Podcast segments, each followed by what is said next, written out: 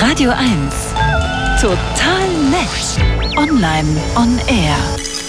Ich war Anfang dieses Jahres in einem Taxi unterwegs, dessen Fahrer mir sehr stolz erklärt hat, dass er noch niemals im Internet war.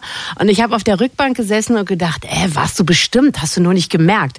Jetzt erfahre ich aber heute Morgen, dass rund 3,4 Millionen, das sind also 6 Prozent, und bei den 65 bis 74-Jährigen sind es sogar 17 Prozent der Deutschen, noch nie das Internet genutzt haben.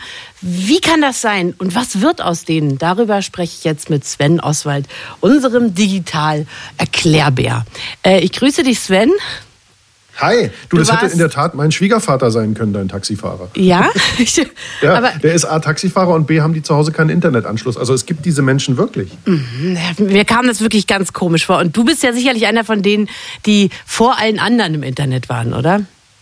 Ja, also da möchte ich an der Stelle mal ganz kurz die Zeit nutzen, äh, ein bisschen anzugeben. Ich war nämlich damals, Mitte der 90er Jahre, der aller, aller, allererste, der beim SFB, also wir erinnern uns, eine mhm. der beiden äh, Rundfunkanstalten, die zum RBB wurden, äh, da war ich der Erste, der Internet hatte. Und zwar hat meine Oma mir damals äh, ein Notebook geschenkt und ich hatte dafür eine Modemkarte und war Mitglied im Berliner Internetverein in Berlin. Der bestand aus zwei Telefonleitungen. Das heißt, wenn zwei Leute im Internet waren, dann war halt Internet besetzt. Aber ja. ich habe mich da eingewählt aus dem Sender äh, und die CVDs, alles gestandene Journalisten, haben mir über die Schulter geguckt und gesagt, jetzt, oh. das ist also jetzt hier Internet. Und das war zu der Zeit, als man noch gefragt wurde, sind Sie sich wirklich sicher, dass Sie die ganzen Bilder von der Webseite mitladen wollen? ja. Also so lange ist das schon her. Okay, das war jetzt aber Mitte der 90er. Also 30 Jahre später gibt es ja immer noch 3,4 Millionen Menschen, die noch nie im Internet waren. Was sind sind denn das für Menschen?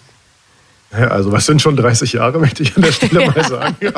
also gerade wenn man ein bisschen älter ist und natürlich erwartbar gilt, je älter die Leute, desto seltener im Internet. Aber es kann auch einfach gut sein, wie ich dir gerade schon sagte. Also einfach mal im Familienkreis rumfragen, so unter Eltern, Schwiegereltern, entfernten Tanten und so.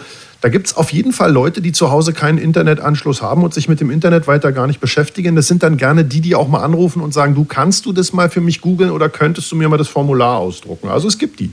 Mein 93-jähriger Opa hat, als ich ihn neulich in Dresden besucht habe, gesagt, Line, du musst hier keine Straßenbahn nehmen, ich rufe dir ein Uber. So, das gibt's auch, ja. Also, das ist cool. Das, das ist Internet cool. kann nerven, aber mal ehrlich, es hat ja nur auch so viel Komfort und so viele Möglichkeiten in unseren Alltag gebracht. Wie kann es sein, dass so viele Leute darauf freiwillig verzichten?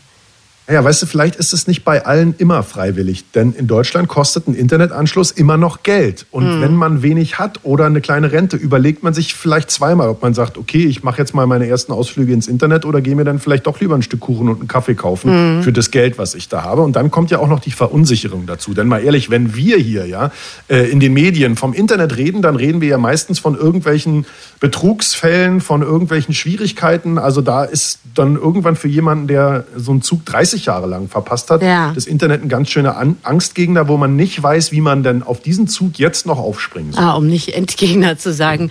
Aber das ist ja auch ein Problem. Also beispielsweise in der Pandemie konnte man vielerorts nur Online-Test- und Impftermine machen. Die Verwaltung wird irgendwann auch endlich komplett digital sein. Bankfilialen gibt es kaum noch. Ja, und wenn, wenn Überweisungen Geld kosten, dann machen wir das ja auch einfach online. Also warten wir jetzt einfach ab, bis die Alten aussterben und hoffen auf die Jungen, oder? Nee, das sollten wir nicht tun, weil wir wollen ja alle mitnehmen ins äh, heilige Land der Digitalisierung. Ja. Äh, ein guter Start wäre da erstmal, wenn das Internet Voraussetzung ist, um zum Beispiel einen Test zu machen oder sich impfen zu lassen, was ja Vorschrift ist, dann mhm. sollte vielleicht auch das Internet eine Grundvoraussetzung sein, als solche verstanden, behandelt und eben auch finanziert werden. Mhm. Weil wenn erstmal zu Hause überall Internet anliegt und man einen Anschluss hat, dann geht man da doch schon mal eher rein und probiert mal und guckt mal an, anstelle sich erstmal zwei Jahre an irgendeinen Vertrag zu binden, wenn man davon keine Ahnung hat. Ne? Und dann ist halt auch ganz wichtig, es gibt ganz viele Einrichtungen, Vereine, die sich gerade um ältere Internetneulinge kümmern. Und da sind wir dann wieder gefragt, wir als die, die schon im Netz sind, da das passende Angebot für unsere Angehörigen rauszusuchen und ja. auch wenn es nervt, mit einem offenen Ohr zuzuhören. Ja, es gibt Leute, die waren noch nie im Internet und ja, die stellen die doofen Fragen. Aber wenn wir uns mal zurückerinnern, wir haben die Fragen auch schon gestellt. Insofern sollten wir da nicht so arrogant sein. Aber ich habe noch eine ganz gute Nachricht zum Schluss. Weil ich meine, wir reden über Digitalisierung und über Deutschland. In diesem Punkt stehen wir gar nicht als Schlusslicht da. Das ist doch auch schon mal schön, ne? weil es gibt weltweit 2,7 Milliarden Menschen ohne Internetanschluss. Ja, so ist es ja noch nicht. Äh, und äh, der Teil der Offliner ja, liegt auch bei uns in äh, unseren europäischen Nachbarländern, zum Beispiel in Griechenland und Portugal, noch deutlich höher, nämlich bei 14 Prozent. Und der europäische Durchschnitt Das sind 7 Prozent. Also da liegen wir doch schon mal ganz gut. Sven Oswald über die, die noch nie im Netz waren, die Offliner. Immerhin 3,4 Millionen Menschen in Deutschland. Vielen Dank. Sehr gern.